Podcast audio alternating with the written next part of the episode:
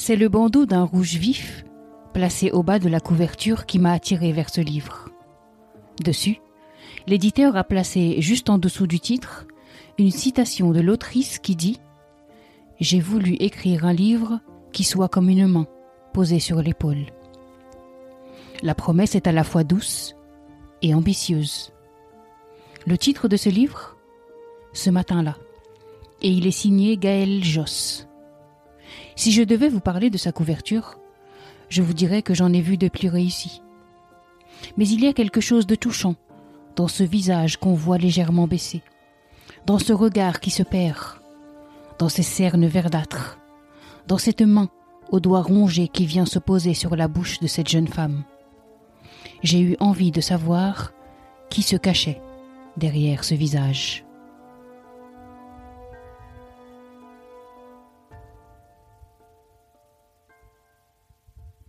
Salut, je m'appelle Asma et vous écoutez Bookapax. Allez. Bienvenue sur Bookapax. Voilà.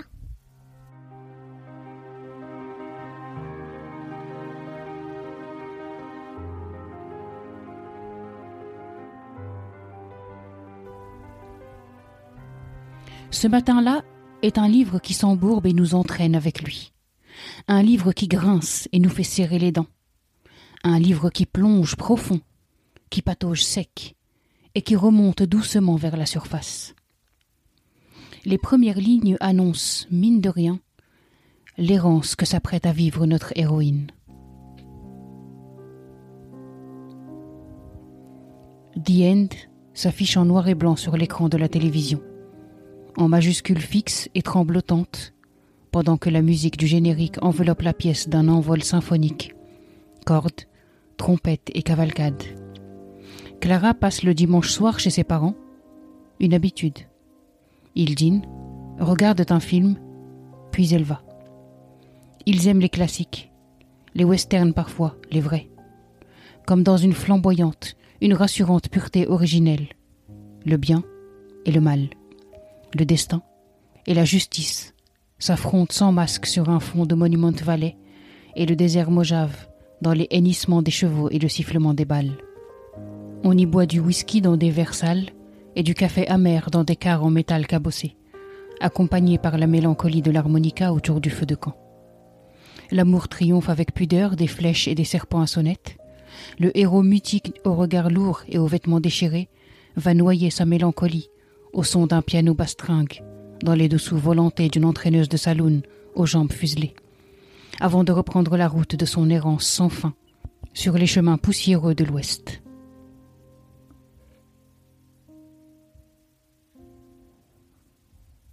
Les deux premiers mots tombent comme une sentence. The End. Cette fin de western, un dimanche soir chez les parents de Clara, elle annonce une chute.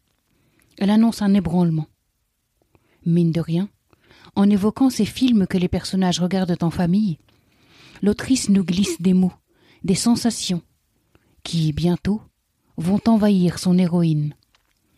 Les verres sales, le café amer, la mélancolie, le regard lourd ou encore l'errance sans fin, ce sont autant d'indices que cette allégorie souffle à notre oreille. Ce matin-là, c'est l'histoire de Clara, une jeune femme compétente et très investie dans la société de crédit où elle travaille, et qui, un matin, ne peut plus. Ce matin-là, c'est l'histoire d'une jeune femme dont les épaules soudain s'affaissent, dont le corps soudain se recroqueville, dont l'esprit soudain se brouille. Elle plonge, s'isole, abandonne son travail, ses amis, sa famille, ses collègues, et s'enferme et se taire. Clara coule profond. Les racines de son mal sont touffues. Mais peu à peu, elle relève la tête, se surprend à s'émerveiller d'un simple et beau rayon de soleil sur un rideau ondoyant. La vie, à nouveau, se met à inonder son corps, son cœur et son esprit. Vous l'aurez compris, ce matin-là met le doigt sur le burn-out, ce mal qui s'installe avec lenteur, ce mal qui stresse, qui fatigue, qui épuise, et soudain nous précipite au sol, incapable de mettre un pied devant l'autre.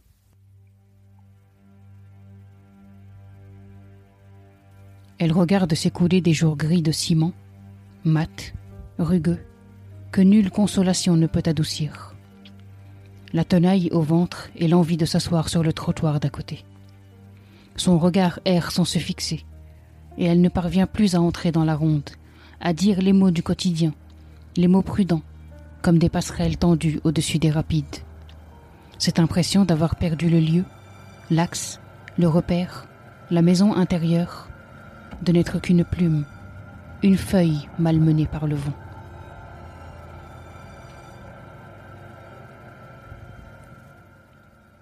Ce n'est pas avec un stylo, ni avec un clavier, que Gaël Josse écrit son livre. C'est plutôt un pinceau qu'elle tient, et c'est en impressionniste qu'elle peint l'état de cette femme. Son livre est court, fait d'ombres et de lumières, mais aussi de couches brèves et successives, comme autant de coups de pinceau posés avec habileté sur une toile, celle de l'existence.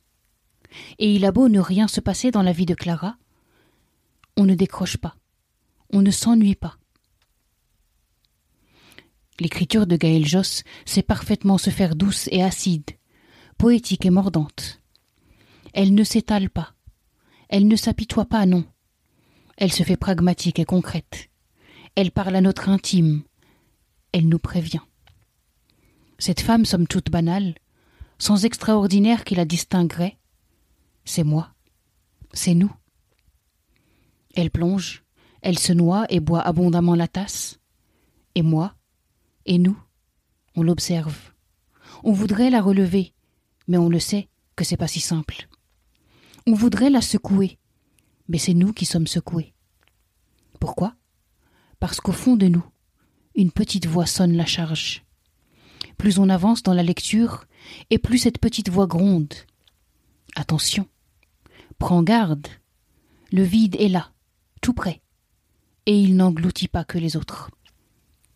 Un matin, les tensions, les pressions, le stress que j'accumule, tout ça peut me sauter au visage. Et soudain, tout lâche. Et soudain, tout se décompose. Et ce matin-là, je serai forcé à me réinventer.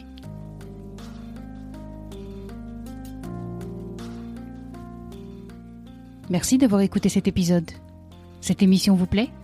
Pour la soutenir et faire en sorte qu'elle continue d'exister, partagez-la sur vos réseaux. Abonnez-vous sur Apple Podcast ou sur votre plateforme de podcast préférée et n'hésitez pas à la noter 5 étoiles.